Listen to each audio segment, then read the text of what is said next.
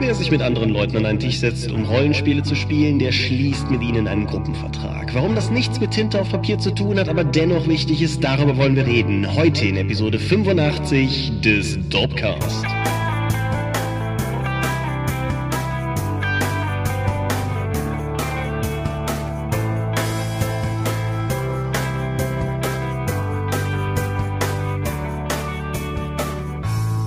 Hi und herzlich willkommen zur Episode 85 des Dorpcast. Einmal mehr haben wir uns hier versammelt, um über Rollenspiele zu sprechen und Dinge, die mit Rollenspielen zu tun haben. Und wenn ich wir sage, dann meine ich zum einen dich. Michael Skopje-Mingers, guten Abend. Und zum anderen mich, Thomas Michalski.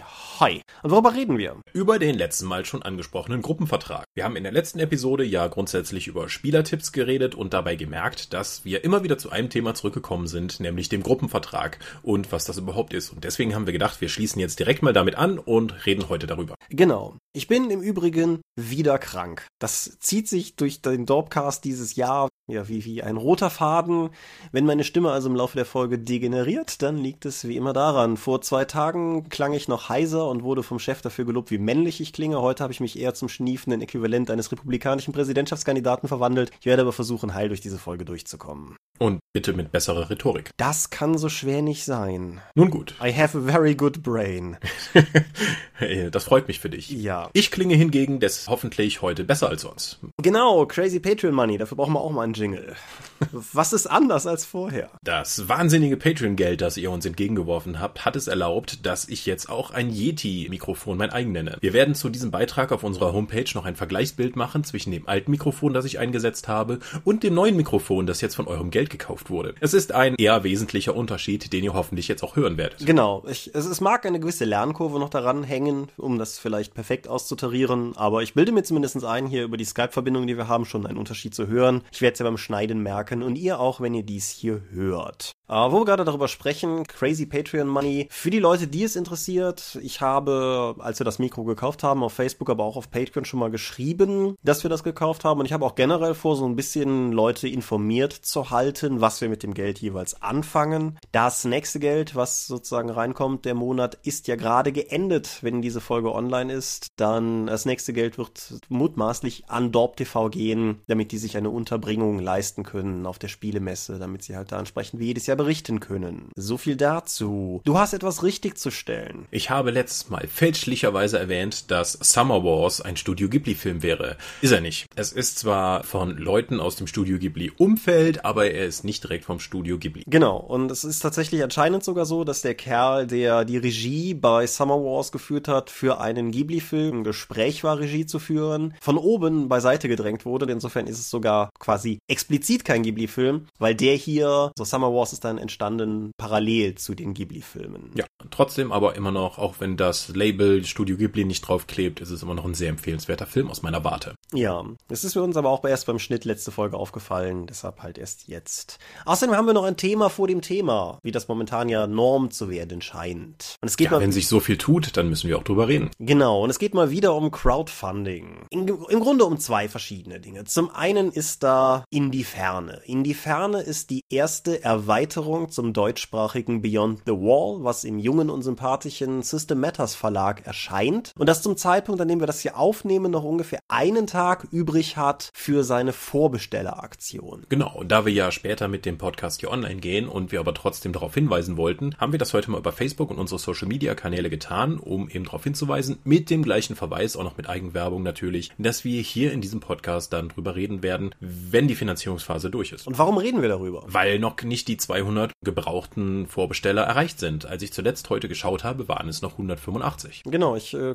der, das ist auch eine relativ stabile Zahl. Ich glaube sogar der 185. bin ich und das ist nicht erst heute der Fall gewesen. Also insofern, das äh, schleppt sich ein wenig und das ist insofern natürlich bemerkenswert, als dass, wenn das auch eine Vorbestelleraktion und kein klassisches Crowdfunding ist, ist halt doch im Grunde ein Crowdfunding ist, weil sie möchten das Geld möglichst früh reinholen, um halt Planungssicherheit zu haben, was ich voll und ganz verstehen kann bei einem entsprechend jungen und kleinen Verlag, der halt auch noch, anders als wir Dorp zum Beispiel, sich nicht für On-Demand-Produktion entschieden hat, sondern klassisch gedruckt. Wobei die On-Demand-Produktion für die Produktionsform, die sie für Beyond the Wall gewählt haben, ja auch schwierig wäre, weil sie ja eben mit Mappen und eingelegtem Material arbeiten. Das ist völlig richtig, ja. Das ist, das ist richtig. Das wäre aber natürlich zu überlegen gewesen, ob man, wie man es handhaben will. Es geht mir aber gar nicht darum, hier groß drauf rumzubashen oder irgendwie zu sagen, guck mal, die haben es nicht zusammen. Im Gegenteil, ich hoffe inständig, dass wenn ihr dies hier hört, ihr das in dem Bewusstsein tut, dass sie die 200 ja noch voll bekommen haben. Ich meine, es sind 15 Käufer, die ihnen fehlen. Das klingt nicht viel. Aber der Grund, der es interessant macht, zumindest kurz darüber zu sprechen, ist, dass es nicht viel ist, aber dass es trotzdem irgendwie fehlt. Genau, weil wir merken jetzt schon, dass bei selbst bei einem so jungen, sympathischen Verlag und wo der viele Sympathieboni hat, völlig zu Recht, 200 Bestellungen schon knackig sind für die erste Erweiterung des Spiels. Wir wissen ja normalerweise bei einer Reihe, je länger die Reihe läuft, desto schlechter werden eher die Verkaufszahlen, vor allen Dingen nach dem Grundbuch.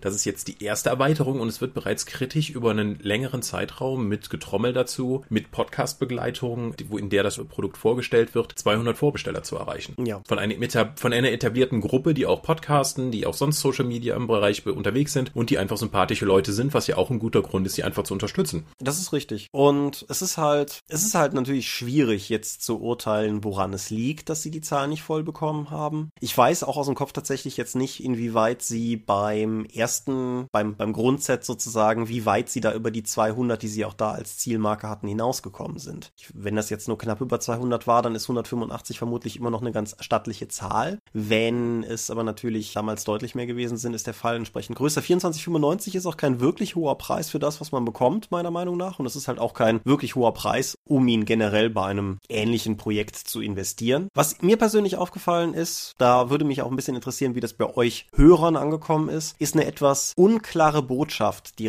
rausgebracht wurde. Weil wenn man die Vorbestellerseite selber anschaut, hat man den Eindruck, es ist ein bisschen wie beim Grundset. Das gilt, wenn wir die Zahl nicht voll bekommen, dann wird es nicht produziert. Aber wenn man sich so die letzten hinter den Kulissen Berichte und so anschaut, dann klingt es halt in der Tendenz eher so wie, naja, wir drucken es, aber es wäre schöner, die Planungssicherheit zu haben. Und das ist eine ganz andere Botschaft, meiner Meinung nach. Weil dann wird aus der Vorbestelleraktion wirklich genau das, eine Vorbestelleraktion. Das ist etwas, was ich normalerweise auch nicht machen würde. Ich habe hier vorbestellt, weil ich das Ding haben will und weil ich möchte, dass das Projekt Wirklichkeit wird und weil ich sie gerne unterstütze. Aber wenn es diese Vorbestelleraktion nicht gäbe, hätte ich halt im Grunde auch kein Problem damit gehabt, es halt zu kaufen, wenn es raus ist. Es ist ja effektiv ein Crowdfunding, weil du, wenn du da bei dieser Vorbestelleraktion mitmachst, gibt es auch Stretch Goals wie, hey, wenn wir so und so viel Vorbesteller haben, gibt es weitere Schauplätze, die wir eben dazu schreiben. Und du kriegst noch das PDF dazu, was du im regulären Handel auch nicht bekommst. Also das Einzige, was sie von einem regulären Crowdfunding unterscheidet, ist, dass sie ins Zentrum gerückt haben, wie viele Unterstützer sie bereits haben, aber nicht die Summe, wie bei es normalerweise bei den Crowdfundings zu sehen ist. Mhm. Ja, wobei das natürlich durchaus auch, sagen wir mal, eine, eine andere Herangehensweise ist, wenn du tatsächlich nur das Produkt hast. Weil bei klassischen Crowdfundings hast du ja noch Nebenziele häufig und die bringen ja häufig durchaus auch Geld mit rein. Also die wenigsten Extras, die du dazu kaufen kannst, sind einfach nur kostendeckend. Ich denke, das ist ja, das ist ja offensichtlich. Um, um mal was zu nehmen, wo ich einfach selber dran mitgearbeitet habe, bei dem Tanzball, den wir jetzt im November veranstalten werden, den wir über ein Crowdfunding finanziert haben, wir in dem Falle Saltatio Historisches Tanz nach e.V., da gab es Tanztrainings zu mieten, wo dann halt wir Tanztrainer zu Leuten hin oder die zu uns gekommen sind und die kriegen dann halt drei Stunden konzentriertes Training. Das kostet uns monetär natürlich nichts. Die haben aber trotzdem Geld dafür bezahlt und das ist halt Geld, was in die Zielsumme geht. Wenn du hingegen einfach nur auf eine Produktsumme gehst und sagst, wir möchten 200 Exemplare vorverkaufen, dann wird das natürlich schwieriger, weil du nicht querfinanzieren kannst. Das ist ja insoweit querfinanziert, weil die Leute, die bis jetzt ihre Arbeitszeit reingesteckt haben, erstmal auf äh, Goodwill gearbeitet haben und erst wenn, das, wenn die Finanzierung dann durch ist, ausgezahlt werden, wenn ich das richtig verstehe. Und auch wenn du mit dem Tanztraining vorbeigehst, du berechnest dann deine eigene Arbeitszeit und die Anreise dann gegebenenfalls nicht. Das heißt ja nicht, dass das nicht, dass da kein monetärer Hintergedanke dann davon oder Ausgaben von eurer Seite dahinterher stehen. Ja klar. Du musst halt nur nicht eine Druckerei bezahlen. Ähm, der, der Punkt, um den es mir einfach nur geht, ist, dass dieses Tanztraining unterm Strich ein Plus generiert. Genauso wie viele andere Extras ja durchaus auch ein Plus generieren. Und dieses Plus ist halt einfach, das zählt halt, selbst wenn es so etwas gäbe, zählt es, ich glaube, es gibt Unterstützeraufkleber bei, bei System Matters zu kaufen. Es zählt halt einfach nicht in diese 200 rein. Diese 200 ist eine absolute Zahl, die einzig und allein von verkauften Produkten ausgeht. Aber gut, es, es gibt noch ein anderes Crowdfunding, was ich eigentlich mit in dieses Gespräch reinwerfen wollte, das, glaube ich, gerade vor einer Stunde oder so geendet sein dürfte, nämlich Magoon. Ja, das kam so ziemlich aus dem Nichts. Also ich hatte es gar nicht auf dem Schirm. Ich hatte es, ich persönlich hatte es nicht auf dem Schirm und konnte es aber offensichtlich irgendwie auf dem Schirm haben, weil unser Dorpscher Matthias mich vor einer Weile mal gefragt hatte, lange bevor das hier startete, ob ich eigentlich wüsste, was der aktuelle Stand ist von dem Rollenspielprojekt von dem Leander Taubner. Wo ich damals halt auch gesagt habe, ha, Und daher wusste ich halt ganz grob, dass das kommt, aber ich hatte das halt vorher auch nicht wirklich auf dem Radar. Und was ich halt vor allen Dingen nicht erwartet habe, ist, dass das dermaßen seine Erwartungen sprengen würde. Weil die Zielsumme war verhältnismäßig überschaubar bei dem Projekt. Die Zielsumme war 1800 Euro zu erreichen und erreicht wurden 10.310 Euro. Ja, das, damit kann man schon mal mehr, kann man sich auch mal selbst ein Brötchen kaufen, statt einfach nur den Druck von dem Buch zu finanzieren. Richtig, wir, aber es ist halt vor allen Dingen, es ist ein Rollenspiel, das mehr oder weniger aus dem Nichts kommt. Jetzt kann man den Taubner als Illustrator durchaus irgendwie kennen, aber es ist jetzt nicht irgendwie so, als wenn das irgendwie auf irgendwas Bewährtem aufbauen würde. Es kommt aus dem Nichts. Es ist kein gängiges Setting, wie mir der Eindruck entstanden ist, auch wenn man so die Leseprobe anschaut, es ist schon eher freakig. Es ist schwarz-weiß. Es ist eher künstlerisch, was ich persönlich mag, aber was ja auch nicht jedermanns Sache ist. Und jetzt mal von Early Bird Varianten abgesehen, das erste Ziel mit gebundenem Buch, was du bekommst, lag halt bei 55 Euro. Und 55 Euro blind für ein Spiel auszugeben, das vielleicht hübsch ist, aber von dem ich im Grunde keine Ahnung habe, was ich am Ende rauskriege, finde ich, ist, ist hart. Und nichtsdestotrotz haben das alleine 52 Leute gemacht. Und dann halt diverse mehr in den höheren Stufen noch. Das ist schon beachtlich, denke ich. Das ist ziemlich bemerkenswert. Also ich hatte es so auch nicht in meinen Timelines im Social Media und auch nicht so auf dem Schirm, aber er scheint ja ordentlich Leute erreicht zu haben darüber. Genau. Und ja, ich habe da, ich habe da keine große Meinung zu. Ich habe es auch nicht unterstützt, muss ich sagen. Dafür habe ich momentan noch einfach, wie gesagt, ich habe das System Matters Ding unterstützt. Ich habe zwei Händer vor einer Weile ja noch unterstützt und ich bin momentan eigentlich ganz, ganz gedeckelt, was meine Crowdfunding-Aktivitäten betrifft. Nichtsdestotrotz, ich fand es ganz bemerkenswert, die beiden mal gegeneinander zu stellen, weil halt auf der einen Seite hast du halt System Matters, das seine 185 Vorbesteller hat, aber eben nicht an der Zielmarke ist. Und auf der anderen Seite hast du Magoon, das aus dem Nichts gekommen ist und das mit äh, 144 Unterstützern 10.000 Euro eingenommen hat. Für ein Spiel, von dem niemand weiß, was es ist oder so. Ist eine ganz interessante Fallstudie, glaube ich, im Bereich Crowdfunding. Ja, oder auch du, den Markt einzuschätzen, ist halt super schwierig. Mhm. Ich meine, wir, äh, Fracked Empire, das momentan ja bei Ulysses läuft und worüber und dessen Erfolg ich mich sehr freue, ist hat jetzt auch schon die 20.000 Euro Marke durchbrochen und das performt ehrlich gesagt über meine Erwartungen. Weil Science Fiction, schwierig in Deutschland, gucken wir mal so, hey, das funktioniert. Und da hat es auch funktioniert, das Let's Play zu machen. Einfach eben den Leuten zu zeigen, wie sich dieses Spiel spielt mit dem Schnellstarter, mit dem Abenteuer da drin. Das hat auch nochmal Leute bewegt. Mhm. Ach so, äh, übrigens, in, äh, in den Kommentaren zu unserem Crowdfunding kam dann auch raus, dass ich mich damals ja so über den Exalted Kickstarter echauffiert habe und ah, wie ja. wir dann, und wie wir dann hier auch einfach so ein Lesezeichen als Stretch Goal einbauen können. Ich glaube, da sind ein paar Sachen unterschiedlich. Zum einen haben wir in der zweiten Crowdfunding-Episode, hatte ich das ja schon ein bisschen relativiert, dass ich inzwischen eher verstehe, warum sie das bei Exalted so gemacht haben. Wenn ich ganz kurz das an der Stelle einhaken darf für den Kontext, diese Crowdfunding-Episode, auf die sich die erste Kritik oder auf, aus der die erste Kritik kommt, ist die dritte Folge, die wir jemals gemacht haben. Ich glaube ja, oder? Zweite, dritte ja, Folge? War das nicht? Das war Episode 2 und damit unsere dritte Episode. Genau, richtig, ja. Meine ich.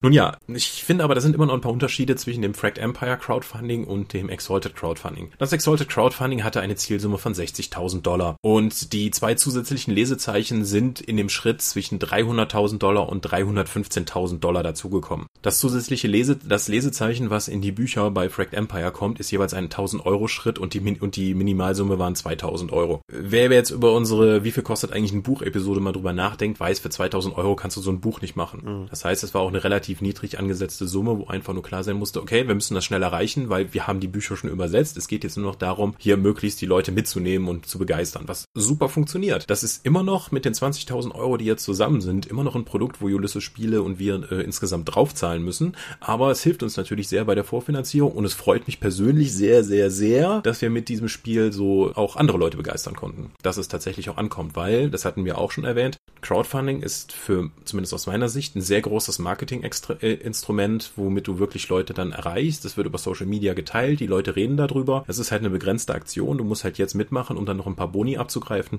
Das ist schon was anderes als eine simple Vorbestelleraktion. Oder einfach das Buch so rauszubringen, weil wenn wir Frag Empire einfach so rausgebracht hätten, hätte das, glaube ich, nicht diesen Wupp, diese Bekanntheit und jetzt diese Verbreitung erfahren. Ja, ich denke, gleiches gilt zum Beispiel auch für Magoon. Das ist ein schwarz-weißes, Hardcover gebundenes oder wird ein schwarz-weißes Hardcover gebundenes, 400 Seiten starkes Rollenspiel aus dem Nichts sein. Ich denke, das Crowdfunding hat dem ganz maßgeblich geholfen, um irgendwie Aufmerksamkeit auf sich zu ziehen. Ja, wenn du das ohne Crowdfunding einfach so veröffentlicht hättest, hätten vermutlich die meisten Leute das gar nicht mitbekommen. So, aha, was ist das? Ich denke, wir haben in den frühen 2000ern eine ganze Reihe Systeme gesehen, die genau in so ein Loch reingelaufen sind. Also so diese, diese Generation irgendwo zwischen The Genesis und dem deutschen Anonamis oder sowas in der Zeit sind auch eine Reihe interessanter Spiele in irgendeiner Form veröffentlicht worden, aber die meisten kamen und gingen halt auch einfach. Gut, aber kommen wir mal zur Medienschau. Es sei denn, du hast noch irgendwas. Nein, nein, das äh, wäre es jetzt erstmal. Wir haben ja in zwei Wochen wieder eine Episode, wo wir uns über Kram unterhalten können. Moment, in zwei Wochen ist die Spielmesse. Ich wollte gerade sagen, das wäre ein guter Punkt, um das zu korrigieren. Nein, nächste Folge wird wahrscheinlich in drei Wochen online gehen, weil in zwei Wochen zunächst mal. Haha, heute alles konfus und falsch rum.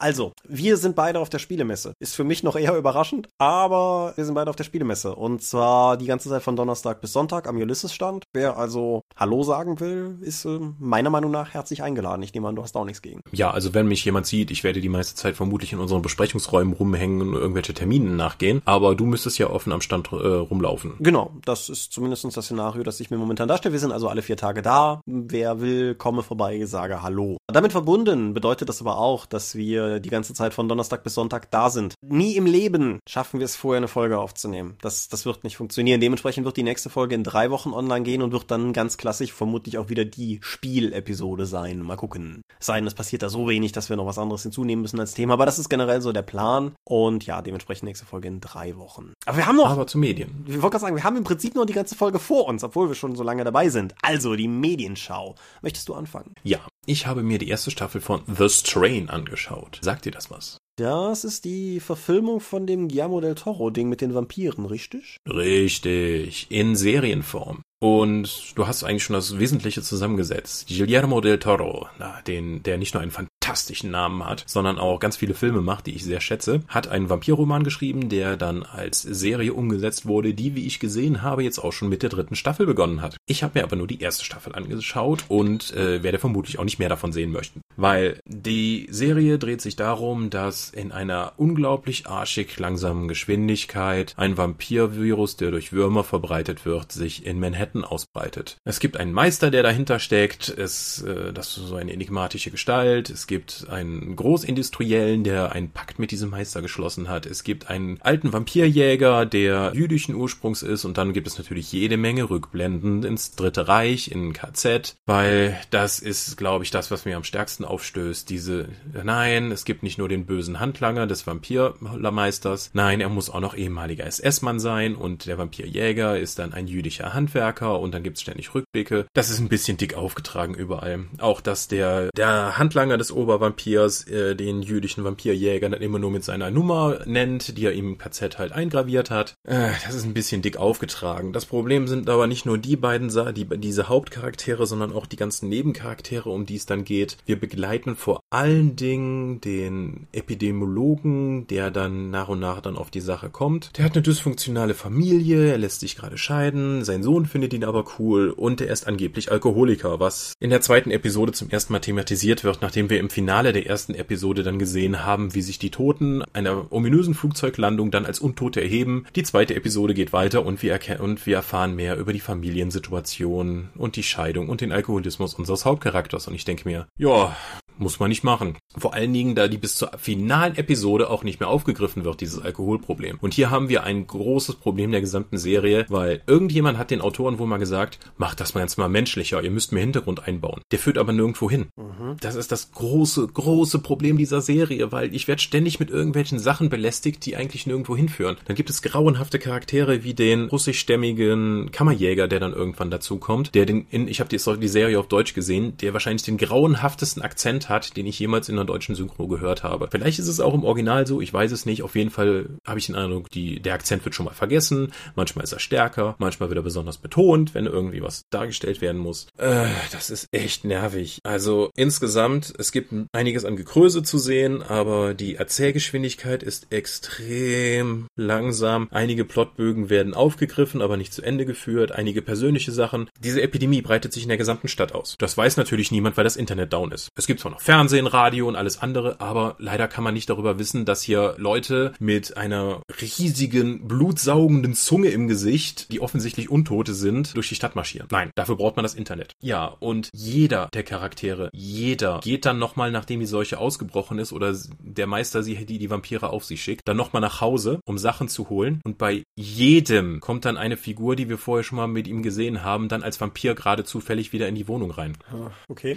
Es geht auch am Anfang in diese diesem Flugzeug, wo der als Aufhänger für die ganze Vampirsache dient, sind halt vier Überlebende drin, die dann auch später sich, die dann später mutieren und die wir dann auch stellenweise dann noch begleiten. Aber die werden auch nicht mehr wirklich aufgegriffen. Ich finde das Ding von der Dramaturgie, von den Figuren, von den Dialogen fand ich super enttäuschend und ich werde The Strain nicht weiter verfolgen. Ich bin sehr, sehr enttäuscht. Okay. Einzige Nachträge, die ich dazu machen kann, ist, die Romanreihe ist nicht nur von Del Toro, sondern auch von Chuck Hogan, der mir bestenfalls noch was sagt, weil er das Drehbuch zu dem Benghazi-Film von Michael Bay geschrieben hat, was auch immer.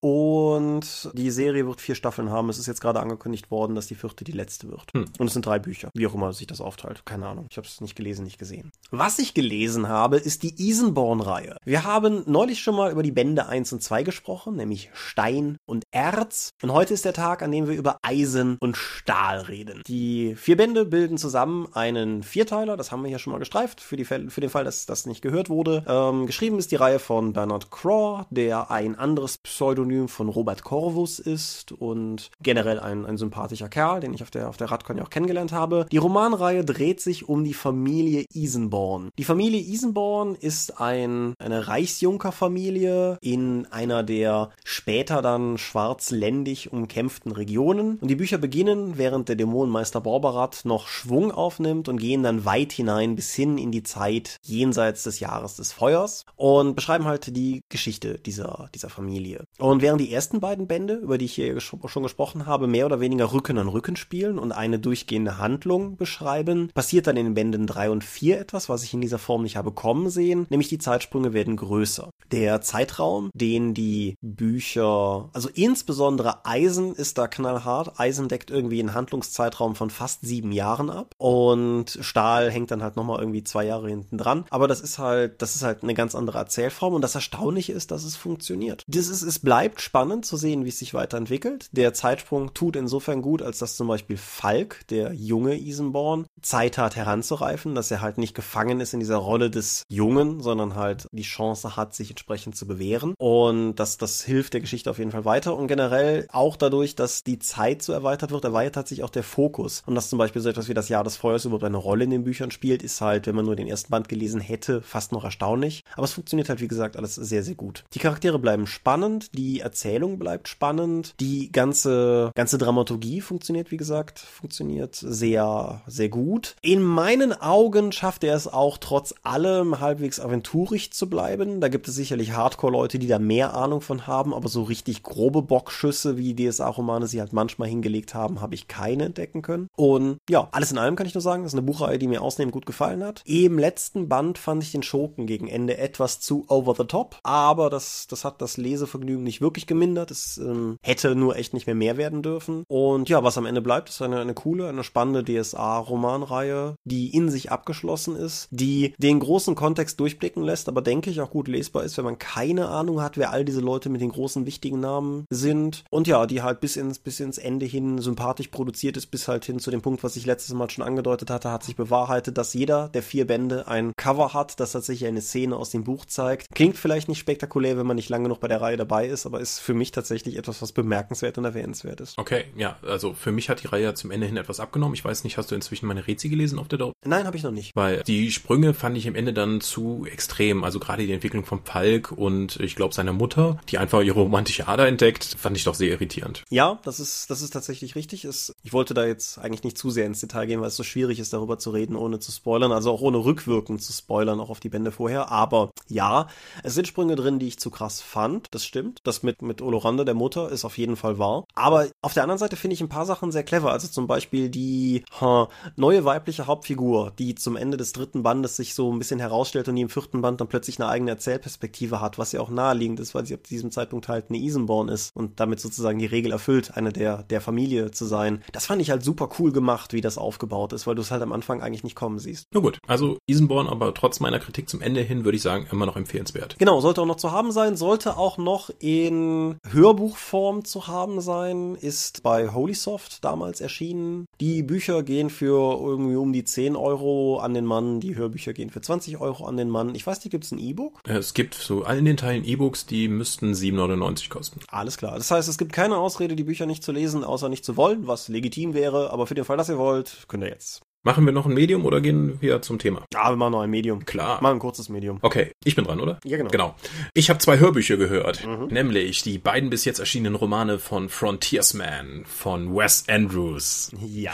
Ja, wir lachen uns hier eins ins Fäustchen, denn das ist ein Pseudonym von dem von uns sehr geschätzten Bernd Perplis, der auch schon einen Battletech-Roman geschrieben hat und Perry Roan-Romane und Drachengasse und ganz viele andere Fantasy- und Science-Fiction-Sachen, die wahrscheinlich alle empfehlenswert sind, die ich aber noch nicht alle gelesen habe. Man sollte Star Trek Prometheus erwähnen. Da habe ich jetzt erst das Hörbuch heute gekauft und werde da hoffentlich in absehbarer Zeit was zu sagen können, wenn ich wieder genug mit dem Auto unterwegs war. Ja, ich habe die Bücher auch ungelesen hier, aber ich finde es insofern bemerkenswert, es ist eine Star Trek Trilogie und es ist die erste Star Trek Trilogie aus deutscher Feder ever. Also ich meine, die Marke wird gerade 50, insofern ist das schon durchaus bemerkenswert, finde ich. Ja, da, da kann man sich schon mal auf die Schulter klopfen. Wa- Was sind die Frontiersman-Romane? Es ist, wenn ich grob vereinfacht sagen möchte, eine fantastische Hommage an Firefly. Denn es sind Space-Western-Romane, die sowohl die, die mit einer kleinen Crew in einem abgehalfterten älteren Raumschiff halt unterwegs sind, um Aufträge zu erfüllen und dabei irgendwie zumindest genug Geld zu haben, um weitermachen zu können, wenn auch nicht reich zu werden.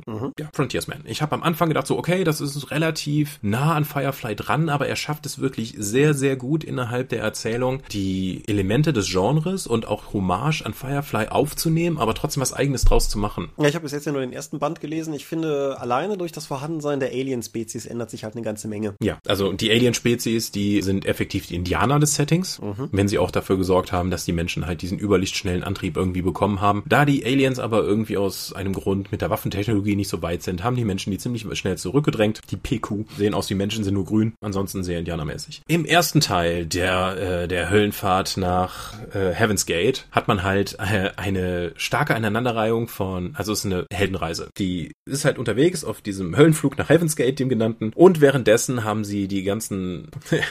Ich sag jetzt mal plotgebenden NSCs, die sie eingepackt haben, von jedem, der, von dem eigentlich praktisch jeder irgendeine Quest triggert oder zumindest relevant ist für das, was dabei passiert. Sie lassen es sich nicht nehmen, jede Rettungsmission, die sich irgendwie anbietet, dann irgendwie noch mitzunehmen, obwohl sie unter Zeitdruck stehen. Gerade am ersten habe ich wirklich den Eindruck, das Ding ist von der Dramaturgie her sehr ähnlich wie eine Rollenspielkampagne, weil du hast immer so einen kleinen Nebenquest, die kannst du an einem Abend dann absolvieren, dann hast du diesen interessanten NSC noch dabei, der irgendwas triggert, danach geht's einfach weiter, aber die Spannung ist die ganze Zeit da, es passiert ständig was, die Erzählgeschwindigkeit ist groß, es gibt immer wieder ein paar blö blöde Sprüche und große Heldentaten, die da, die für Unterhaltung sorgen. Also alleine der erste Teil hat mich schon sehr, sehr gut amüsiert, neben dem interessanten Szenario, das er eben aufbaut. Nebenbei für, für Western, Entschuldigung, für, für Western-Fans merkt man natürlich auch, dass Stagecoach ganz starker Pate war, also der Film. Stagecode? Hm, Ist, äh, ich we- weiß nicht, ob der auf Deutsch auch so heißt, aber der, der hatte einen sehr ähnlichen Plot. Es geht halt um eine, eine Kutsche mit äh, Fremden an Bord und äh, vielen Dingen, die auf der Reise passieren und so. Ist also dramaturgisch durchaus sehr verwandt. Mhm, Okay. Und der zweite Teil mit der Blutfede auf Eldorado, nee, nicht Eldorado.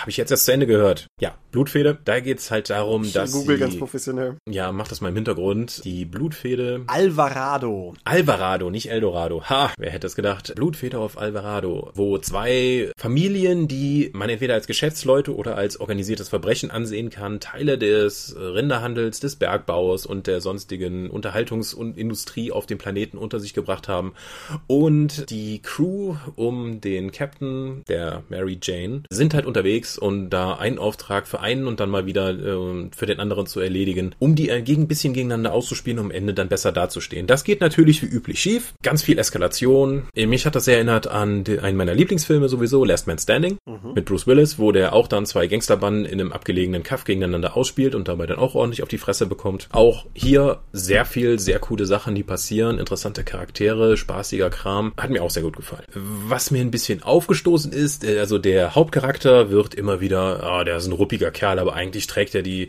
äh, das Herz am rechten Fleck und der ist eigentlich ganz ordentlich. Dafür töten sie relativ viele Menschen und PQ. Und zwar immer nur, wenn es auch ihnen zum Vorteil gereicht, nicht wenn es jetzt irgendwie aus, aus Notwehr ist. Aber immer wenn sie das tun, äh, hat der Autor dann sich bemüßigt gefühlt, nochmal zu betonen, dass sie ja eigentlich nette Leute sind. Bevor sie einen Wachposten mit dem Scharfschützengewehr von hinten erschießen.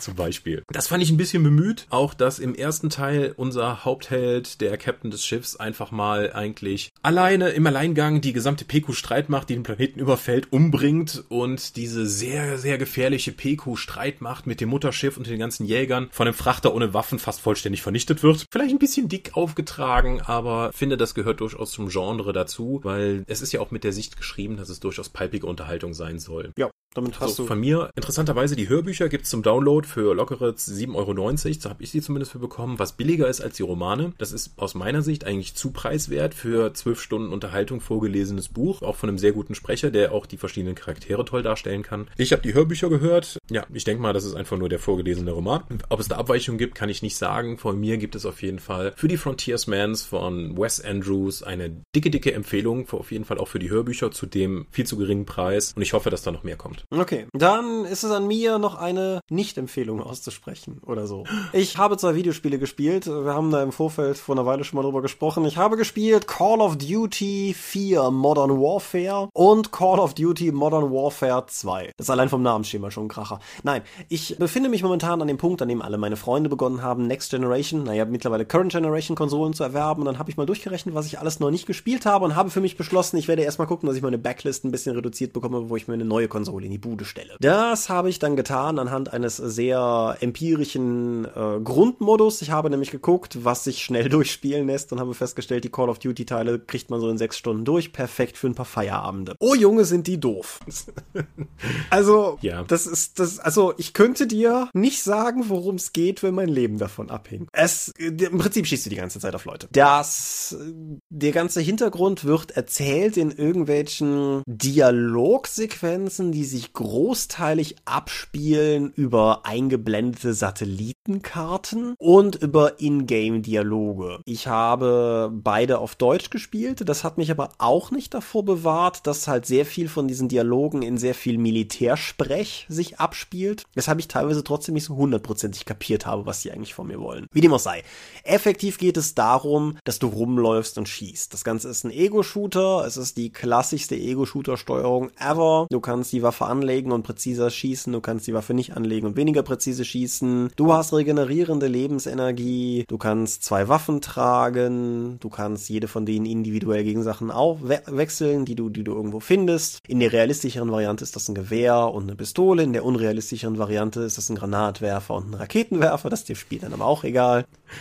Und ja, beide Spiele haben damals immer so ein bisschen Wogen geschlagen, indem sie Sachen hatten, die man in dieser Form noch nicht gesehen hat. Der erste Teil, ich denke, wenn ich damals sage nebenbei, Call of Duty Modern Warfare wird nächstes Jahr 10 und auch der zweite Teil ist von 2009. Dementsprechend fühle ich mich frei, ein bisschen aus dem Nähkästchen zu plaudern, insofern, als dass der erste Teil eine Atombombenexplosion hat, die du live miterlebst. Aus genug Distanz, um zu gucken, aber nicht genug Distanz, um da so richtig heil aus der Sache rauszukommen. Und der zweite Teil hat ein Level, der damals für sehr viel Furore gesorgt hat, weil du nämlich undercover bei bösen russischen Terroristen eingeschleust wirst und die dann ein Attentat auf eine Bahnstation verüben oder einen Flughafen. Ist das kein Flughafen? Ein ich meine, es wäre Flughafen. ein Flughafen. Das ist die Mission, kein Russisch.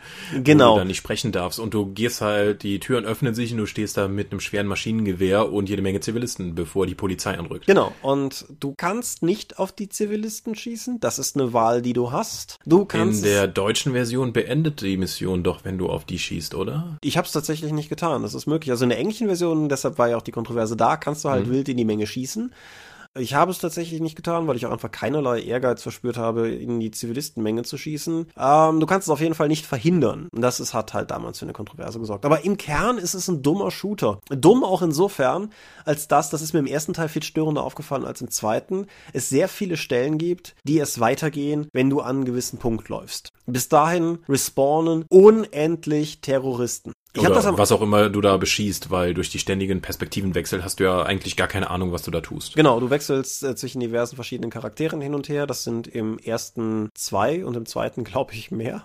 Und ja, es gibt ein paar Level, die haben mir ganz gut gefallen. Es gibt eine Passage, eine Rückblende in Call of Duty Modern Warfare 1, die in Pripyat spielt, der Ortschaft neben Tschernobyl. Wer mich kennt, weiß, dass das ein Thema ist, was mich eh ganz interessiert und die Nachbildung ist ganz nett geworden und ein Großteil der Missionen hat mir ganz gut gefallen. Gefallen. Bis auf das Ende der Mission. Das ist, glaube ich, der Punkt, wo du es damals abgebrochen hast. Das ist nämlich die Situation, wo du auf einen Hubschrauber wartest und äh, währenddessen... Effektiv in so einem Spiel, in so einem äh, Spielplatz stehst und ich hatte das zu dem Zeitpunkt nicht gereilt, dass ich mich wohl ein bisschen hätte noch bewegen müssen, um tatsächlich diesen Abholpunkt dann zu erreichen, weswegen ich da minutenlang auf eine enge Gasse gefeuert habe, wo immer wieder Gegner durchkamen, die sich dann wie Lemminge in meine Kugeln geworfen haben. Das fand ich irgendwann so doof, dass ich seitdem nicht mehr weitergespielt habe. Ja. Also, ich glaube, dass diese Spiele ihre Zielgruppe haben, gar keine Frage. Was sie können, ist eigentlich sogar heute noch arschgut aussehen. Also was die an Show abfeuern, ist beeindruckend. Auch jetzt fast zehn Jahre nach Erscheinen des ersten Teils, muss ich sagen, das rockt aber sie sind halt wirklich dumm.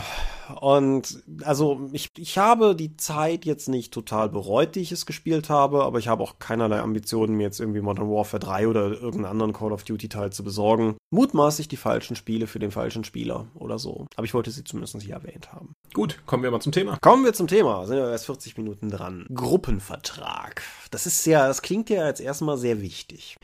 Ja, also ich glaube, der Begriff, gib uns doch mal eine etymologische Herleitung, warum wir das im Rollenspielbereich als Gruppenvertrag bezeichnen. Das ist eigentlich ganz spannend. Ich habe das heute mal gegoogelt, weil ich mir nicht sicher war. Und es ist tatsächlich, wenn man Gruppenvertrag googelt, findet man im Grunde nur Rollenspielkrempel. Das hängt damit zusammen, dass Gruppenvertrag eine offensichtlich szene-immanente Übersetzung von etwas ist, was im Englischen der Social Contract ist. Ist grundsätzlich ja gar nichts gegen zu sagen. Aber das ist etwas, was in der deutschen Philosophie und Politikwissenschaft etwas, also es wird da generell eher als Vertragstheorie geführt. Und damit begeben wir uns in Gebiete, die jeder, der auch in der Schule Philosophie hatte, mutmaßlich mal irgendwie gestreift hat, nämlich da kommen wir auf so Namen wie Hobbes und Locke. Das ist so die ganze Nummer mit dem Urzustand des Menschen und der Idee, dass man Verträge miteinander schließt, um diesen Urzustand, in dem der Mensch dem Menschen ein Wolf ist, wie die klassische Formulierung geht, um das sozusagen zu beenden. Um salopp gesagt, aus einer jeder gegen jeden Situation herauszukommen und ein soziales Gefüge zu ermöglichen. Das ist jetzt die sehr ordnende Definition davon. Es gibt ja auch eine Definition, die sagt dann einfach, der Urzustand ist, wir kommen alle gut miteinander klar. Das klappt nur nicht, weil wir diese Verträge haben, die uns davon abhalten, die uns halt in gewisse Rollen pressen und dadurch die Konflikte entstehen. Ich bin eher bei der ersten Definition, aber das hatten wir, glaube ich, entweder hier schon mal im Cast oder in den Kommentaren dazu. Ja, ich bin da auch tatsächlich, obwohl wir ja generell, sagen wir mal, du ja in der Tendenz eher nicht so der Rebell bist, ganz egal, ob es die letztes Wochenende gemeinsam gespielte Star Wars Runde war, bei der du ja genötigt warst, einen dieser Terroristen, die sich Rebellenallianz nennen, zu spielen bist. Diese oder bösartigen. Das war mal was anderes, die Bösen zu spielen, ja. Ja, du und deine imperiale Propaganda. Nein, und es ist ja genauso deine völlige Fehlinterpretation von The Breakfast Club, die wir hier im Dorfcast ja auch irgendwann mal thematisiert haben.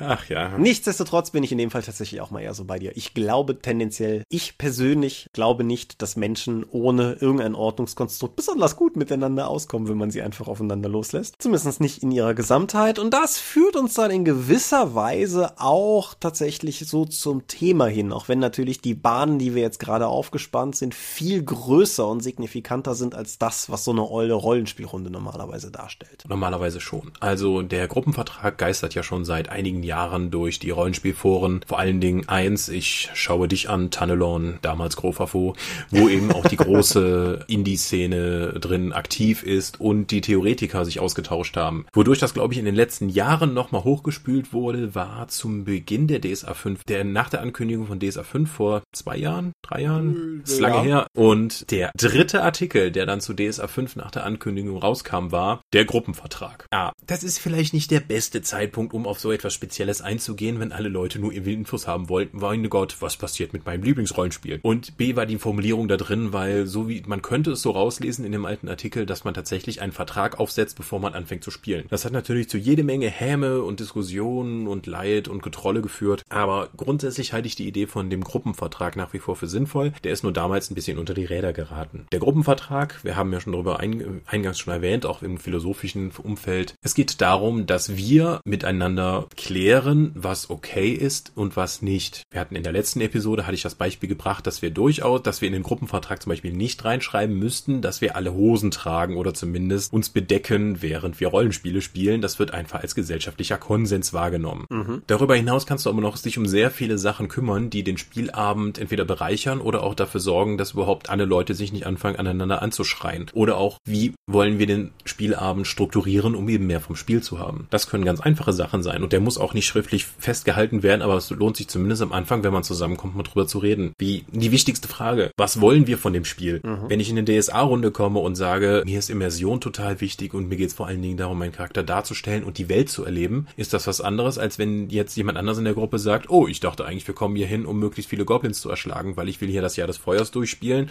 und dafür brauche ich noch ein paar Abenteuerpunkte. Dann gibt es einen Konflikt innerhalb der Spielerwartung bei den Spielern, der, wenn man ihn nicht ausspricht, zu einem wirklichen Problem werden kann im Spiel, weil die Leute sich unterschiedliche Sachen davon vorstellen. Du wärst zum Beispiel zum Beispiel tot unglücklich gewesen mit unserer D&D 4 Runde, wie wir sie damals gespielt haben, wobei unsere D&D 4 Runde einen Mordspaß dabei hatte. Wohingegen ich vermutlich relativ unglücklich wäre, wenn ich in eurer komischen Shadowrun Runde mitgespielt hätte, wo ihr nur Versager gespielt habt, weil ich mir einfach von Shadowrun was anderes erhoffe. Mhm. Deswegen einfach am Anfang darüber reden. Das ist die Grundlage jedes Vertrages, dass man erstmal darüber redet. Wenn man einen Vertrag aufsetzt, wo jemand einfach Sachen diktiert, bist du eine Siegermacht und dann ist das keine gute Spielrunde. Deswegen bin ich auch von so diesem, diesen starken Spielleitern teilweise geschädigt, teilweise einfach so angenervt oder einfach, dass ich überhaupt das ganze Konzept des, der Spielleiter bestimmt so entgegengesetzt bin, weil ich immer noch glaube, dass die ganze Gruppe darüber entscheiden muss und nicht nur eine Person, die glaubt, hier das Sagen zu haben. Ja, also zum einen, wenn ihr jemals ein eigenes Rollenspiel rausbringt, nennt den Spielleiter nicht Siegermacht. Das ist, das ist der SM, der, äh das macht es nicht besser. Nein. Mhm. Genau. Aber um, um das nochmal ganz klar zu sagen, weil du hast es im Grunde gesagt, aber auch wegen des DSA-Anekdoten, Missverständnisses, es geht nicht darum, einen Vertrag aufzusetzen. Also wenn es euch happy macht, bitte, aber in, in, der, in der Regel geht es nicht davon aus, dass wir uns hinsetzen und selbst sowas wie Etikette-Regeln aufzuschreiben. Das ist nicht der Gedanke dahinter. Der Gedanke dahinter ist eigentlich eher, dass man es im Grunde immer tut, aber dass es viel besser ist, wenn man es bewusst macht. Hm. Also das, das gesamte Handeln steht ja schon fest. Wie der Vertrag wird ja durch das Handeln aller Beteiligten immer definiert, auch wenn es nicht ausgesprochen wird. Mhm. Ich glaube sogar, die DSA 5 Bücher haben hinten so Abhaklisten darüber, wo sich die Gruppe darauf geeinigt hat, welche optionalen Regelstufen jetzt verwendet werden. Ja, das kann der Layouter bestätigen. Gut. Siehste, die, also das ist kein formeller Vertrag, den du dann ausfüllst, aber du kannst dann zumindest ein Dokument hinterlegen, wo wir drin stehen, wollten wir das jetzt eigentlich benutzen oder nicht? Das heißt nicht, dass jemand jetzt drauf und sagt, haha, du hast aber diese Sonderregel benutzt, die geht doch gar nicht, weil das haben wir in unserem Gruppenvertrag gemacht, sondern, oh, warte mal, wir haben in unserem Gruppenvertrag festgehalten, dass wir das gar nicht benutzen wollten. Wie wollen wir das jetzt handhaben? Da hast du wenigstens immer einen Rückfallpunkt, worauf wir dann sagen können, was wollten wir eigentlich von der Runde. Denn wenn die DSA-Runde sagt, wir wollen hier nur mit den simplen Regeln spielen, es geht uns gar nicht so tief um das Regelempfinden, ist das was anderes als die Leute, die bis in die dritte Stufe der Regeln rein wollen, um eben festzustellen, welches Tier habe ich denn mit wie viel Fleischeinhalten jetzt beim Jagen bekommen und was für Auswirkungen hat das auf das Ökosystem, wohingegen andere sagen, äh, mein Elf geht mal jagen für die ganze Gruppe, ist das okay oder muss ich würfeln? Das sind halt unterschiedliche Spielstile, nur die muss man am Anfang auch definieren. Und ich glaube, DSA 5 hat das zumindest für die Strukturierung einfacher gemacht, indem sie eben diese verschiedenen Regeldetailstufen vorgegeben haben, die die Orientierung einfacher machen. Ich finde das heißt nicht, dass man die alle benutzen muss. Ich finde es ganz interessant, wie die, wie die Fokussierung liegt. Meine Erfahrung mit DSA 4 Runden in verschiedensten Konstellationen ist, dass im Grunde fast immer eine Frage irgendwann gestellt wird, nämlich, spielt ihr mit Ausdauer? Niemand spielt mit Ausdauer. das wird halt immer gefragt. Aber bei ja. all den anderen, aber tausend optionalen Regelblöcken von DSA 4 wird das nicht gefragt. Das hat mich immer, immer fasziniert. Aber indem du zum Beispiel jetzt fragst, spielen wir mit Ausdauer oder nicht, hast du ja schon einen Vertrag sozusagen mit dem Rest der Gruppe geschlossen, indem wir sagen, wir verzichten auf diese optionale Regel. Ja, natürlich. Das ist schon, schon, das ist schon etwas festgelegt, ohne dass jemand jetzt einen Vertrag ausgedruckt und unterschrieben hätte. Ja, aber da finde ich tatsächlich sowas wie, also ich stelle mir, also ich habe diese Abhakliste nicht benutzt, muss ich dazu sagen, als wir jetzt die DSA 5 Runde, als wir die Regeln angetestet haben. Aber ich könnte mir durchaus vorstellen, wenn du eine feste DSA 5 Runde hast und du nutzt diese Liste tatsächlich entweder im Buch oder du kopierst sie raus oder druckst sie aus mit der PDF und hast sie, ist es halt ganz cool, wenn du mal einen Gastspieler oder so hast, dass du ihm einfach diese Liste geben kannst und damit alle Fragen geklärt sind, was das regeltechnische Element betrifft. Das ist schon nicht unsexy. Sobald dann das, oh, ihr tragt alle Hosen kommt, weißt du schon Bescheid, wo du an dem bist. Ja, aber interessanter Aspekt aber, weil das mit Ausdauer oder irgendwie sowas in der Art, das sind natürlich rein spielbezogene Sachen. Das mit der Hose findet ja auf einer anderen Ebene statt. Ja, aber muss, vielleicht hilft das auch den Leuten bewusst zu machen, was sie eigentlich wollen, wie mein oft zitiertes Beispiel von der einen Runde, die gesagt haben, wo ich erstmal ein äh, Telefoninterview hatte, um klarzustellen, ob wir überhaupt mit dem Spielleiter und ich als Spieler dann zusammenpassen für dem, was wir uns vorstellen. Und wir haben dann, und die haben dann gesagt, ja, mir ist, wir wollen halt die Charaktere darstellen und die Welt ist uns total wichtig. Und in der ersten Runde der Spielsitzung ist halt, gab es halt keinen In-Time-Dialog und wir haben nur gekämpft. Vielleicht hilft es, wenn man so einen Zielpunkt hat, um dann ein bisschen Selbstreflexion zu betreiben, was man eigentlich wirklich möchte und ist es wirklich das, was im Spiel passiert. Aber was mir eben noch eingefallen ist, wenn wir darüber reden, wir machen einen Gruppenvertrag, ob der jetzt nun schriftlich ist oder nicht. Das Nicht-Einhalten von Verträgen zieht ja in der Regel Sanktionen nach sich. Hm, interessanter Gedanke, ja. Und was wären denn so zum Beispiel soziale Sanktionen innerhalb der Spielgruppe dafür, wenn dieser Konsens der, der, des Gruppenvertrages verletzt ist? Also mir fallen spontan tatsächlich aus meiner eigenen Erlebniswelt nur zwei Varianten ein. Die harmlosere Variante ist zu sagen, ich nehme mir den entsprechenden Spieler mal beiseite. Also jetzt nicht ich als äh, Machtposition Spielleiter, sondern jemand nimmt sich den mal beiseite und sagt halt, hör mal hier, ähm, eigentlich, wir mögen dich ja, aber wir tragen immer Hosen. Ich finde das gut, dass wir es mit der Hose so konsequent durchziehen. Das ist halt, ein, das ist, ein super unverfänglich, also, nein, es ist nicht unverfänglich, aber es ist, das, Du findest es unverfänglich, keine Hose zu tragen?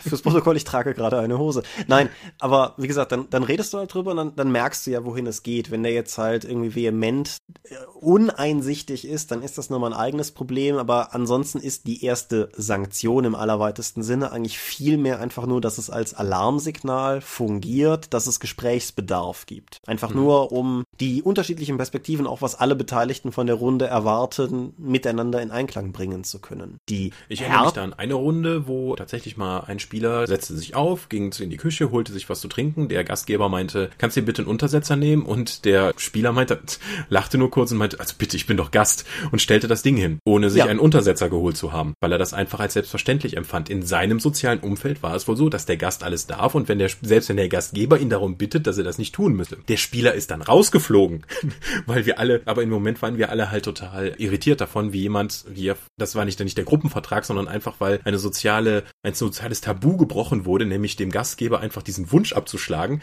waren wir, das hat uns so baff gemacht, dass wir ihn nicht mal an dem Abend rausgeworfen haben, sondern dann später in der Forendiskussion darüber. Ja, das ist, das bringt mich zu der härteren Sanktion, nämlich den getrennten Wegen. Mhm. Das kann ja auf zwei verschiedene Arten und Weisen passieren. Es kann halt auf die hardcoreige Weise von, äh, nee, du nicht, laufen. Es kann aber ja durchaus auch, sagen wir mal, eine Konsenslösung sein, dass man beispielsweise in dem eben genannten Gespräch darüber redet und man einfach feststellt, nee, wir finden nicht zusammen und vielleicht, wir verstehen uns irgendwie noch gut, aber wir wollen, also als Spieler passen wir einfach nicht zusammen. Und das finde ich ist ja eine durchaus legitime Lösung. Fallen dir denn grundsätzlich ganz andere Sanktionen ein? Ja, also das habe ich auch schon in der Rollenspielrunde erlebt. Wenn du jetzt irgendwie Outtime-Kommentare machst oder mal auf dein Handy schaust, dass der Spielleiter dir dann Abenteuerpunkte Abzug gibt. Oh Gott, ja, natürlich. Ah, schreckliche Erinnerungen kommen wieder. wieder Und das ist halt total scheiße. Jo. Das ist wieder dieser, der starke Spielleiter mit als Siegermacht, wird dann eben jetzt einfach mal von oben heraus bestimmen. Das ist ein sehr autoritärer Spielleiterstil, den ich halt äh, nicht für akzeptabel halte, wenn du sagst, wir spielen hier alle gemeinsam. Vor allen Dingen finde ich, also zum einen, der Spielleiter ist weder König noch Erziehungsberechtigter. Es sei denn, ist der Erziehungsberechtigter, aber das ist ja nicht ein Sonderfall. Aber was ich eigentlich viel schlimmer finde, ist, dass da Ebenen vermischt werden. Also irgendwie, was weiß ich, man, man kann ja entweder Ja oder Nein sagen zu Erfahrungspunkten für gutes Rollenspiel oder für gute Ideen oder meinetwegen auch für die Meta-Belohnungen, die die White Wolf-Spiele irgendwie haben, so wie Punkte. Ja, aber das ist doch dann nur konsequent, wenn du sagst, hier, es gibt für gutes Rollenspiel, gibt es Abenteuerpunkte, dann müsste es doch konsequent sein, wenn ich schlechtes Rollenspiel mache, dass ich dann entweder keine dafür bekomme oder im extremeren Fall dann eben einen Abzug deswegen hinnehmen muss. Mhm. Genauso, ja. wenn der Spielleiter bekommt, der ein Spieler bringt Kuchen für die ganze Gruppe mit und bekommt dafür einen extra Erfahrungspunkt. Wenn dann jemand konsequenterweise sich immer nur bedient, ihm dafür dann Erfahrungspunkte abzuziehen. Hm. Ich finde es immer besser, Leute zu belohnen für etwas, was äh, innerhalb der Gruppe dann akzeptiert ist und gut ist und das eben zu belohnen, um einen positiven Anreiz zu schaffen, als negatives Verhalten zu bestrafen. Ja, genau, da wollte ich hin. Das war genau der Gedanke, den ich hatte, weil, also, man, man kann halt drüber streiten, ob sowas wie der Bonuspunkt für Danke, du hast mir den Arsch gerettet, ich habe das Buch vergessen, ob man das machen möchte oder nicht. Das wäre etwas, was man in der Gruppe miteinander festhalten sollte. Mhm. Passt zum Thema, ne? Aber ich finde, Sanktionen auf dieser Ebene auszutragen halt doppelt problematisch, weil natürlich ist der Spielleiter bei sowas wie Abenteuerpunktevergabe immer in einer Machtposition. Die Frage ist halt, wie er sie nutzt. Und an dem Punkt, wo du beginnst, Sanktionen zu verhängen, machst du dich automatisch zu einer, wie soll ich sagen, zu einer aggressiven Position. Das halte ich auf allen denkbaren Ebenen nur für problematisch. Ist vermutlich nicht gut fürs Gruppenklima. Ja, also eben in Anführungsstrichen im besten Fall führt es zu diesen Konstellationen, über die wir hier auch schon mal gesprochen haben, die ich auf Cons manchmal beobachte von, von dem Spielleiter mit den hörigen Spielern. Das ist auch keine gesunde Sache, aber das ist halt zumindest explodiert nicht. Im, in Anführungsstrichen Worst-Case-Szenario eskaliert das halt irgendwann, weil, weil es dann halt wirklich zu Unstimmigkeiten kommt die hinausgehen über, ähm, sagen wir mal, Meinungsverschiedenheiten oder sowas. Weil da können halt wirklich Freundschaften zerbrechen, wenn es denn mal eine war. Und das ist halt nichts, was man erstreben sollte. Das sollte kein Spielziel sein, außer ihr seid echt komisch drauf. Ja. Wir sind in den Kommentaren zur letzten Folge gefragt, oder das wurde angesprochen, dass es ja erstrebenswert wäre, dass es eine Art generische Etikette geben solle. Eine Art, ja, szeneweit verbreiteter Konsens, wie man miteinander grundsätzlich umzugehen hat, damit man eine Richtlinie hat, von der dann die eigenen Umgangsformen abweichen können. Um mein erstes Problem mit der Sache aufzuführen, ich habe das auch in den Kommentaren geschrieben, wer da mitliest, hört Bekanntes, aber das Beispiel, was der Postende brachte, war, dass man Gesundheit sagt, wenn jemand niest und dass es ja sozusagen in der Gruppe sein könnte, dass man miteinander den Kontrakt geschlossen hat, dass man das nicht sagt untereinander, weil man es einfach nicht tut. Vielleicht ist man alles coole Gangster und das ist irgendwie unangemessen, wenn alle Gesundheit rufen, wenn, wenn irgendwie der Oberhoshi niest. Der Kniff an der Sache ist halt nur, dass gerade nach Knigge, nach aktuellem Knigge sagt man nicht mehr Gesundheit. Und das ist so ein Problem mit Standards und Konsensformen bei so etwas Schwammigem wie Etikette, weil die sind im Fluss und die ändern sich mit der Zeit. Und wenn mhm. man dazu dann auch. Das kann natürlich auch kontextabhängig geändert werden, weil wenn ich mir vorstelle, im Büro mit jemandem, der auf viele Gräser und Pollen allergisch ist, in den Sommermonaten, dann eben jedes Mal Gesundheit zu sagen, wenn du niest, kommst du halt nicht mehr raus. Deswegen haben wir dann durchaus mal den Bürokonsens gefunden. Wir sagen am Morgens dann einmal Gesundheit, wenn das das erste Mal passiert und dann den Tag über nicht mehr, weil das nervt. Ja, und dann hast du halt auch durchaus Kulturen, wo das einfach nicht drin ist. Also beispielsweise der ganze japanische Raum, wo Niesen ohnehin so ein uh, Thema ist. Und da ist es halt nochmal was anderes. Was ich sagen will, ist, der Glaube, dass es Etikette-Standards gäbe außerhalb des Rollenspiels, ist schon in Teilen illusorisch. Es gibt natürlich Grundformen. Es gibt generelle Sozialzusammenlebensregeln wie schlage nicht fremden Leuten ins Gesicht. Das ist Teile, da muss man nicht drüber diskutieren. Aber ab dem Punkt, wo es an die Feinheiten geht, wird es schwierig. Gebe ich beim Händegeben die eine oder gebe ich die andere Hand? Ist das relevant? Gebe ich überhaupt Hände? Ich weiß, dass auf amerikanischen Conventions teilweise mittlerweile sowas wie Hände geben von Leuten eher unter Vorbehalt genossen wird, weil das Phänomen der Konkretze nun mal einfach eines ist, was bekannt ist. Und je mehr man Körperkontakt reduziert, desto größer ist die Wahrscheinlichkeit, dass man sich nicht irgendeine grässliche Seuche mit nach Hause nimmt. Muss man aber alles klären, muss man wissen. Umgekehrt, wenn ich zum Bewerbungsgespräch komme und der Chef der potenziellen Firma hält mir die Hand hin, dann nehme ich die mal besser. Mhm. Und das lässt sich halt durchaus auf den Rollenspielbereich übertragen, weil ich kenne wenig Hobbyszenen persönlich, wo Filter-Bubble-Phänomene so allwaltend sind wie hier.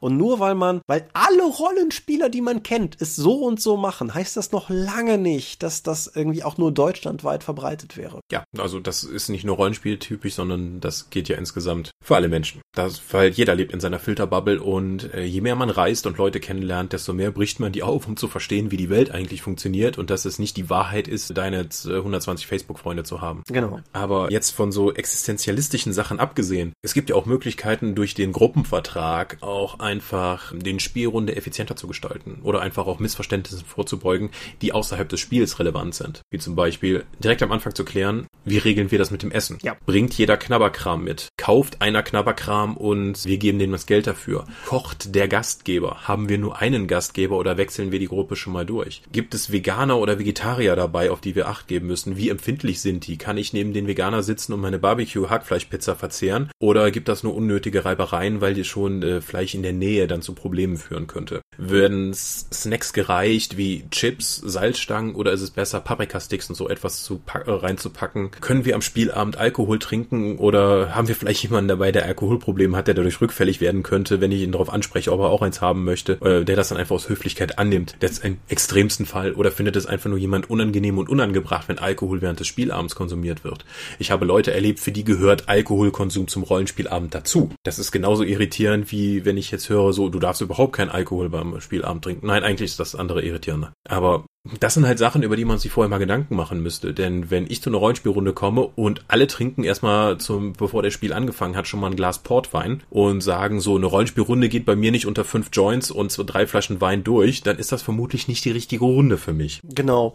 Selbes gilt für alle Sachen, die mit Terminen zu tun haben. Darf ich fehlen? Das klingt jetzt, klingt jetzt in, für mich persönlich eher, eher absurd, aber wurde mir auch neulich nochmal zugetragen, dass es halt durchaus Runden gibt, wo du nicht zu fehlen hast. Also darf ich fehlen? Darf ich zu spät kommen? Wird Wie gespielt, wenn ein Spieler fehlt. Genau. Es gibt ja Runden, die sagen, hier, wir müssen, für wir sind fünf Leute, alle müssen zu dem Termin da sein, ansonsten wird nicht gespielt. Oder im anderen Extremfall, ist es okay, wenn ich ab und zu mitspiele? Oder ist es okay, wenn jemand ab und zu mitspielt? Kann, kann mal jemand als Gastspieler vorbeikommen? Oder sind wir ein geschlossenes System, das das nicht verträgt? Wie lange spielen wir im Schnitt? Spielen wir an Wochenenden? Spielen wir an festen Tagen? Spielen wir, wann immer es geht? Nehmen wir Termine, an denen man nur drei Stunden, vier Stunden spielen kann? Oder ist unter acht Stunden kein Rollenspiel? Ja, da, das, da gibt es sehr unterschiedliche Ansichten. Also nochmal von wegen Filterbubble. Für viele Leute ist es, also das kommt auch an, in welchem Alter die sind, weil es sind Schüler. Hey, dreimal, dreimal pro Woche zwölf Stunden spielen ist ja wohl kein Problem zu, guck mal, wir sind Erwachsene mit Kindern. Äh, so jedes, jedes Jahr zu meinem Geburtstag noch einmal drei Stunden Rollenspiel wäre schon das Geilste für mich. Ja, klar. Da, dann damit verbunden natürlich so die Frage, wie, wie Bier- und Brezelig ist diese Runde? Wollen wir ernstes Rollenspiel haben, wo wir uns alle die ganze Zeit betroffen angucken, oder wollen wir hier irgendwie Hau drauf, Knall, Krawum-Action haben, um mhm. mal jetzt Extreme zu skizzieren, klar. Es ist egal, wie die Charaktere heißen, weil wir uns eh nur immer mit der Funktion wie, hey Krieger, komm mal rüber ansprechen. Oder wollen wir eben das Licht dimmen und uns gegenseitig Gedichte vortragen, um halt die Extreme zu nennen? Genau. Ist es okay, wenn mein Charakter Sinalco Land Rover ist und wir jetzt äh, gemeinsam aufs Abenteuer gehen? Oder geht hier nichts unter mehrfach belegter Adelsfamilienbeziehungen im aventurischen Kontext? Genau. Das sind natürlich alles Extrembeispiele, die wir hier mehr oder weniger skizzieren. Gut, das mit dem Essen weniger, aber gerade die letzten halt.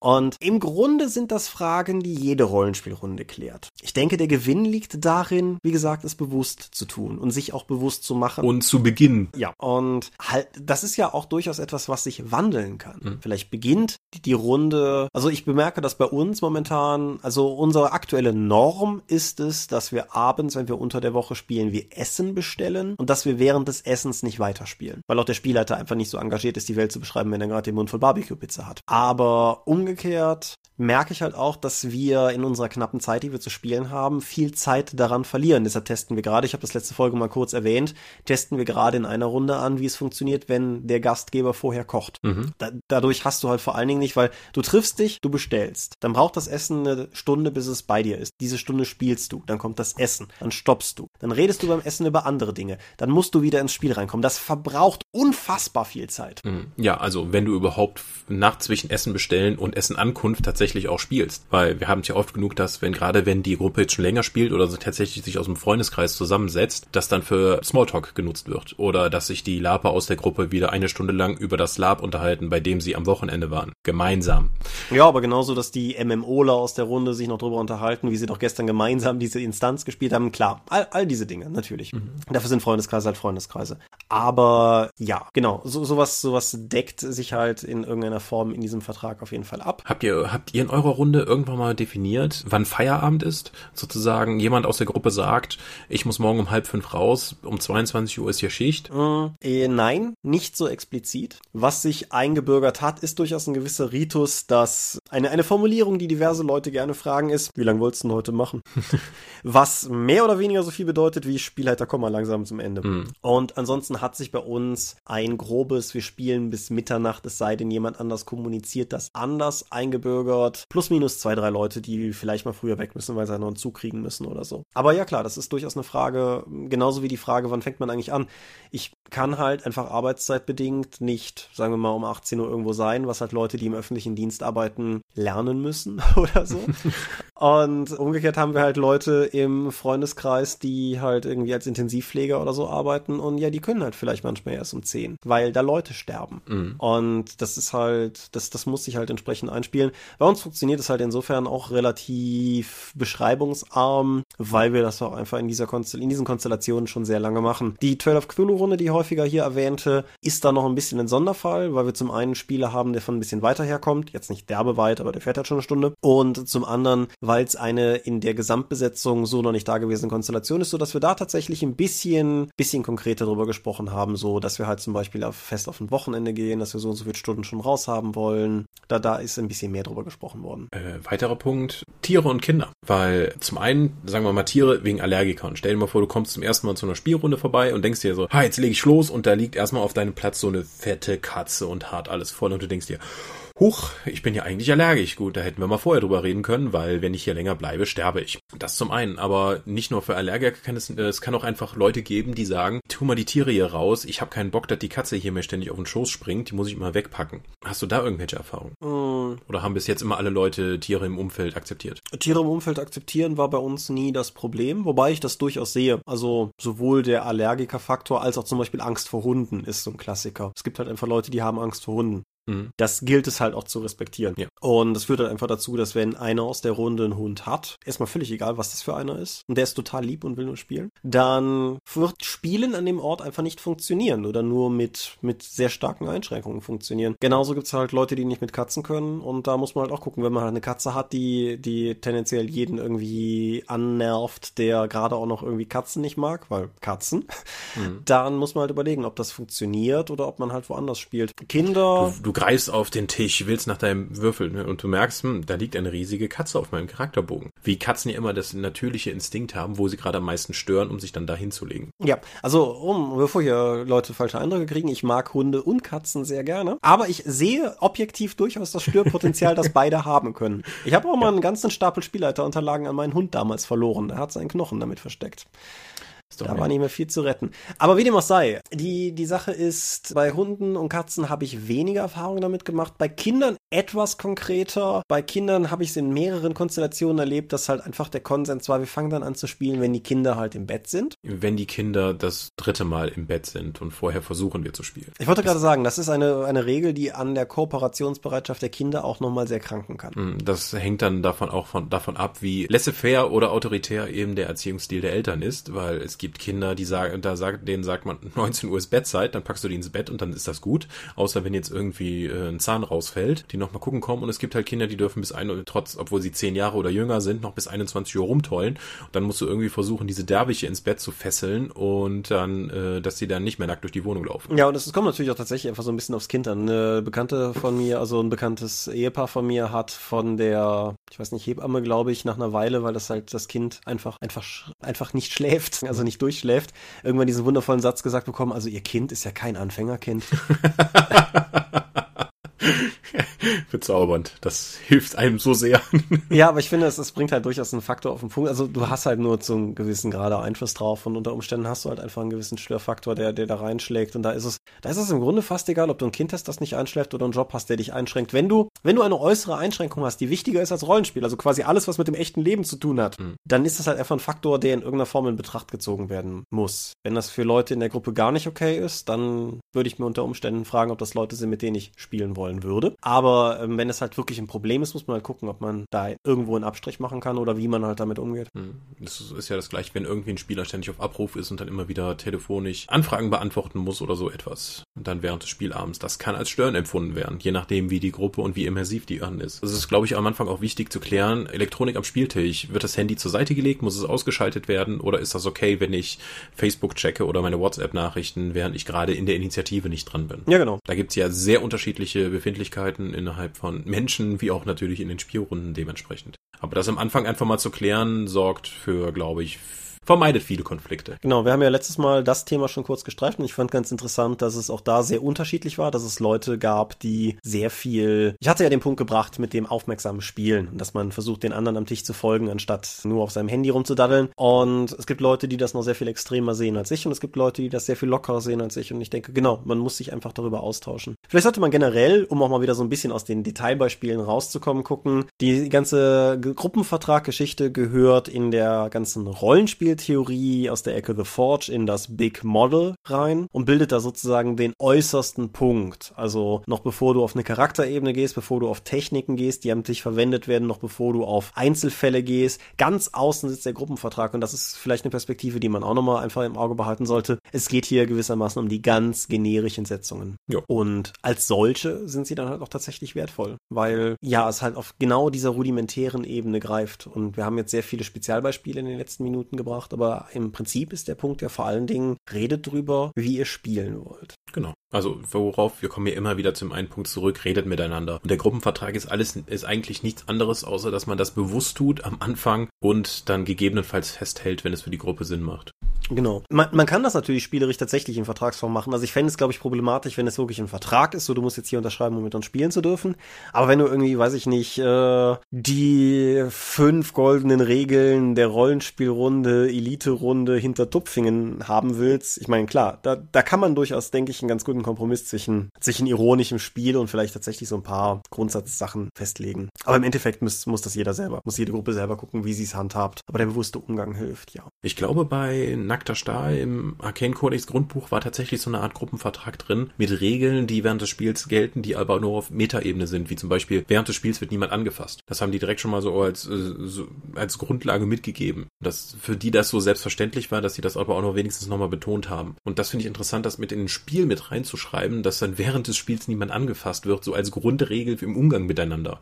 Dass du dann sozusagen erstmal jemanden fragen darfst, bevor du ihm die Hand auf die Schulter legst, um dann irgendwas zu fragen. Weil ich kann das durchaus nachvollziehen, dass es dann als unangenehm empfunden wird, wenn man von Leuten, die man mehr oder weniger gut kennt, dann einfach angetatscht wird. Ja, natürlich. Aber das ist, was ich daran eigentlich viel problematischer finde, ist so etwas in das Regelwerk reinzuschreiben, weil es eine Bevormundung bildet. Jetzt völlig unabhängig, ob ich dem einzelnen Punkt zustimmen würde oder nicht, ist es eine Art und Weise. Mein, mein Ansatz ist ein ganz anderer. Mein Ansatz bei sowas wie den 1 wie 6 Freunden zum Beispiel ist halt einfach, dieses Spiel ist halt im Buch natürlich erstmal so, wie es ist, aber es soll jeder damit tun, was in seiner Runde den Leuten Spaß und Freude bringt. Mhm. Und wenn dazu gehört, dass diese Runde die 1 wie 6 Freunde stattdessen mit die 20-Regeln spielt, verstehe ich das nicht, aber klar, bitte. Wenn dazu gehört, dass die Leute sich dabei jedes Mal, wenn einer irgendwie eine Probe nicht schafft, gegenseitig auf den Hinterkopf klopfen, Weiß ich nicht, finde ich auch komisch, aber bitte, wenn es dazu gehört, dass die Leute alle ohne Hosen spielen, okay.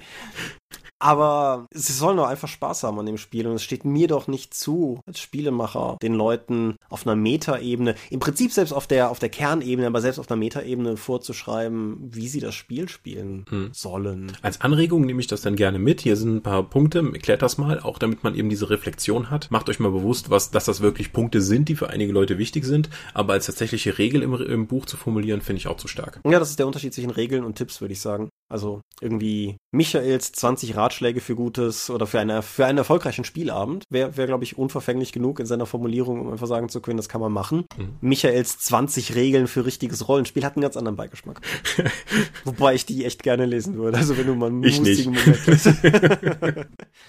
Aber gut, ich bin soweit mit meiner Liste durch und ich glaube auch, wir sind in der Zeit weit genug fortgeschritten. Oh ja, das sind wir. Ja, ich würde sagen, das war's soweit von uns zum Thema. Sagt uns wie immer, ob es euch gefallen hat, was wir Wichtiges vergessen haben, was wir vielleicht tatsächlich irgendwie gut hinbekommen haben. Lasst es uns wissen. Wir können ja mal gucken, ob wir. Das ist wahrscheinlich eine der tatsächlich Rollenspieltheorie nächsten Episoden, die wir je gemacht haben. Wenn auch das, worauf wir uns hier berufen, auch schon wieder wahrscheinlich ziemlich kalter Kaffee ist für die Hardcore-Rollenspieltheoretiker. Weiß ich nicht nicht. Lasst mich auch das mal in den Kommentaren wissen. Aber nichtsdestotrotz, wir können ja mal gucken, wie das ankommt. Ich fand es durchaus ein interessantes Thema, mal ein bisschen anders für das, was wir hier so machen, aber ich fand es beredenswert. Kommen wir zum Sermon und dem Dank an die Patreon. Genau, machen wir, machen wir es mal anders als letztes Mal, machen wir erst den Sermon. Wir sind die Dorp, uns gibt's online unter www.die-dorp.de. Ihr könnt uns folgen per RSS-Feed oder via aspblogs.de. Ihr könnt uns abonnieren via iTunes, wir freuen uns über gute Bewertungen. Wir haben Accounts bei Facebook, bei Google+, bei YouTube und bei Twitter. Die Dorp geht an den Tom, at Seelenworte geht an mich. Seelenworte ist auch der Name meines Blogs und meines Instagram-Accounts. Wir machen die Drakon, die gibt's unter drakon.de. Da gibt's aber derzeit kein Datum, außer nächstes Frühjahr. Und wir sind eine Patreon-finanzierte Seite und wer uns bei Patreon irgendwie unterstützen möchte, den Cast, TV, die Webseite selbst, findet das unter patreon.com slash die Dorp. Das ist der Punkt für deine geschickte Überleitung. Und jetzt danken wir unseren Patronen. ja, besonderer Dank gilt wie in jeder Folge denen, die das 5 Dollar werte Ziel des Dorp Ones gewählt haben. In dieser Folge sind das Tobias Kronert, Dorifer, Andy Elsner, Gerrit Bonn, Heinrich, Michael L. Jägers, Moritz Melem, Mofte, Orkenspalter TV, Jens Schönheim, Alexander Schendi, Olovil Stein, Tannelorn.net, Technosmurf, Teichdragon, Jens Wollmershäuser, Xeledon und Marco Zimmermann. Vielen Dank. Genau. Ich bedanke mich bei den genannten und bei allen anderen Förderern, die wir bei Patreon haben, für die finanzielle Unterstützung. Ich bedanke mich bei euch allen fürs Zuhören und Dorp konsumieren, weil nur Geld allein macht auch nicht glücklich. Das Feedback, was wir kriegen, ist halt auch nach wie vor Gold wert in gewissem Sinne. Ich bedanke mich bei dir für dieses Gespräch. Gerne. Ich bedanke mich bei Aspirin Komplex für die drogeninduzierte Fähigkeit, dieses Gesprächs trotz Erkältung zu führen. Uhu, Science! Huzzah! Schulmedizin for the win. Ich ja, ich denke, wir haben das Thema abgegrast. Wir hören uns, wie gesagt, erst in drei Wochen an dieser Stelle wieder. Aber vorher könnt ihr vielleicht schon Dorp TV sehen. Von der Spielmesse. Das kommt drauf an, wie schnell Tom den Kram geschnitten bekommt. Oh, da fällt mir noch was Wichtiges ein, was der Tom mir gesagt hat, was ich hier erwähnen sollte. Wenn diese Folge online geht, ist bereits auf der Dorp ein Artikel online gegangen, bei dem Tom wie jedes Jahr um Fragen fischt. Auf das Leute ihm sagen, was man denn so fragen könnte, was er denn so fragen soll, weil es Leute interessiert. Mir ist auch klar, dass in Zeiten, in denen jeder mutmaßlich über Twitter, Facebook und Co. Verlage direkt anschreiben kann, wenn er eine Frage hat, das nicht mehr so brennt wie damals, als wir Dorp TV gestartet haben. Dennoch liegt es uns ja durchaus am Herzen, das zu fragen, was ihr wissen wollt. Und dementsprechend, wer da was wissen will, Tom ist die Person, die man da kontaktieren sollte. Genau, bei Dorp TV habt ihr noch den Vorteil, da wird ihm ein Mikro ins Gesicht gehalten und ihr könnt die Freude und die Lebensqualität in den Augen der Autoren brechen sehen, wenn sie eure harten Fragen beantworten müssen. Ja. Was ein Riesenvorteil gegenüber Twitter ist, glaube ich. Ja. ja. Ich arbeite noch ein bisschen daran, dieses Bild zu verdauen, was du da gerade gezeichnet hast. Aber ja gut. Ich würde sagen, wir sind durch. Geistig wie mit der Folge. Ich äh, wünsche euch, genauso wie dir, angenehme 21 Tage. Wir lesen uns in den Kommentaren. Wir lesen uns sowieso. Und ja, ich würde sagen, bis zum nächsten Mal. Adieu und ciao, ciao. Tschüss.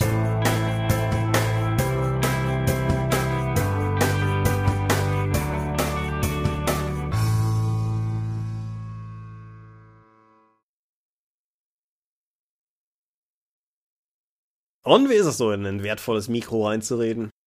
Ist okay. Die Größe schüchtert mich ein bisschen ein. Das, man gewöhnt sich dran. Ach so. ich stoppe die Aufnahme.